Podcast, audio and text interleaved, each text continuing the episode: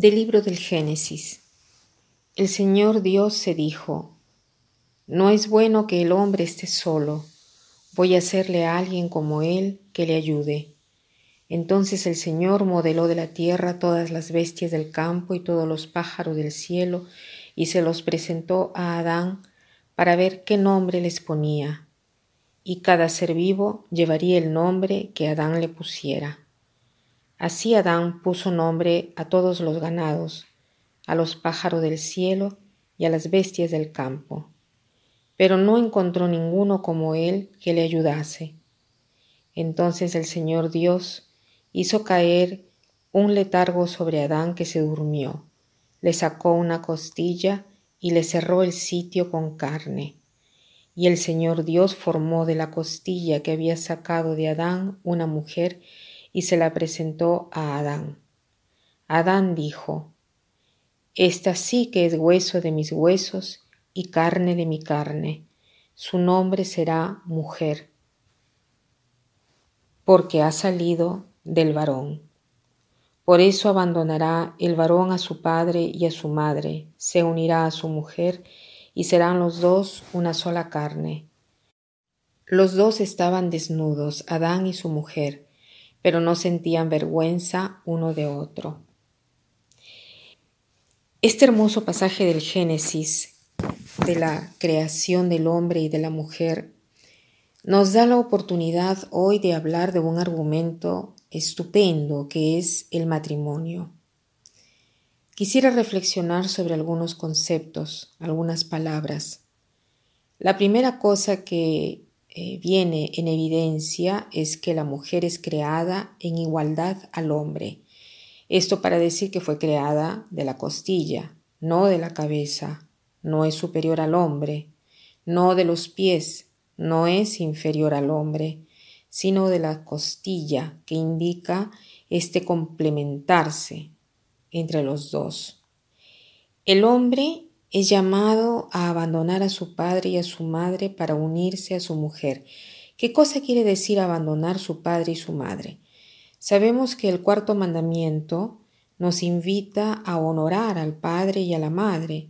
Entonces, ¿qué cosa quiere decir este abandono?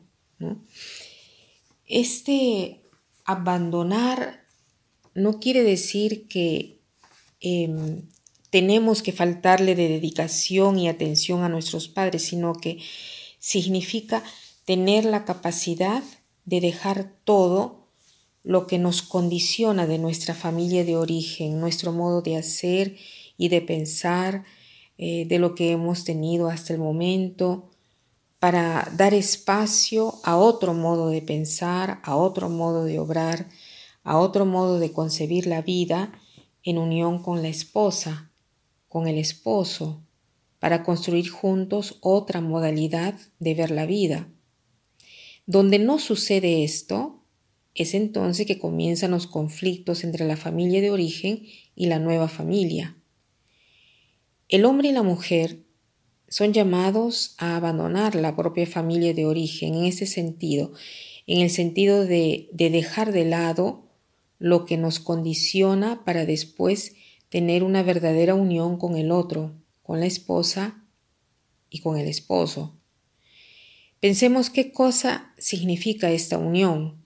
Pensemos en dos pedazos de papel que queremos pegar, ¿no?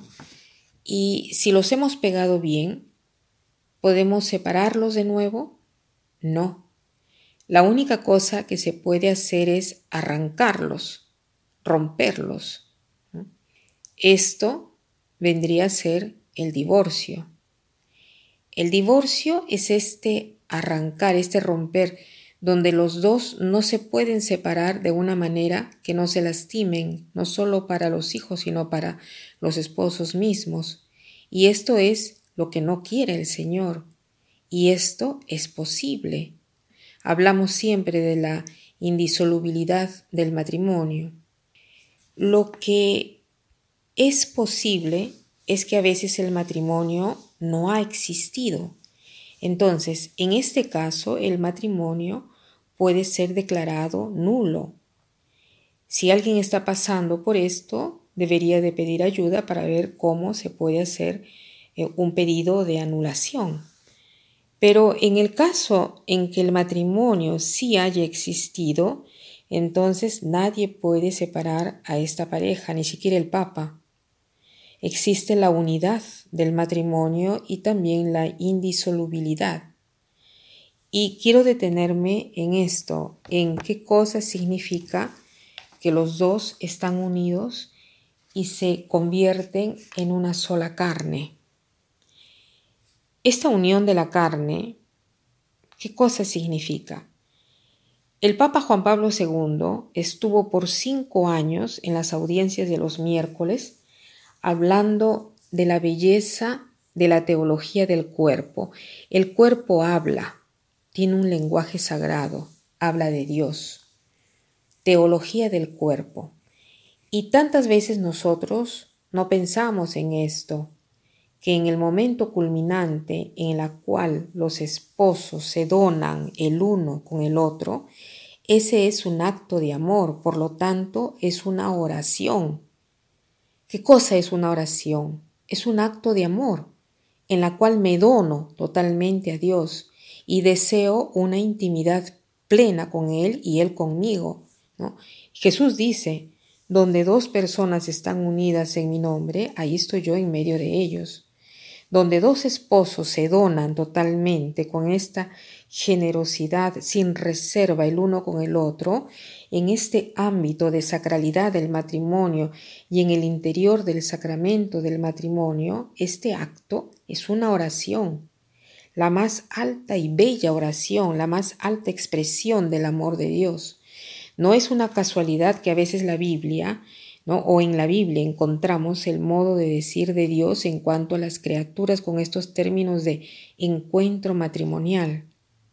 Dios nos ama en este modo y podemos decir que el amor de esposos no es otra cosa que una expresión altísima del amor de Dios por la criatura.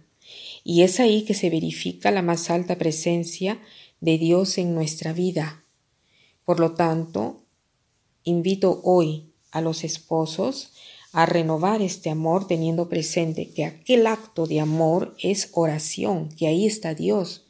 Entonces, hacerlo con generosidad, sin algún deseo de usar el uno al otro, ¿no? solo por propio placer. Y solo cuando lleguemos a este acto de, de generosidad experimentaremos una gran paz y un verdadero gozo, porque Dios quiere que gocemos en pleno el encuentro matrimonial, debe ser un gustar del paraíso. Eso es lo que eh, deseo el día de hoy a todas las parejas. Donde en cambio hay solo el deseo de placer de uno mismo o uso del otro, se siente siempre una amargura porque nadie quiere ser usado. Entonces, que Dios bendiga todos los matrimonios los haga siempre más uno y capaces de donación del uno al otro para experimentar el paraíso en la tierra. Que pasen un buen día.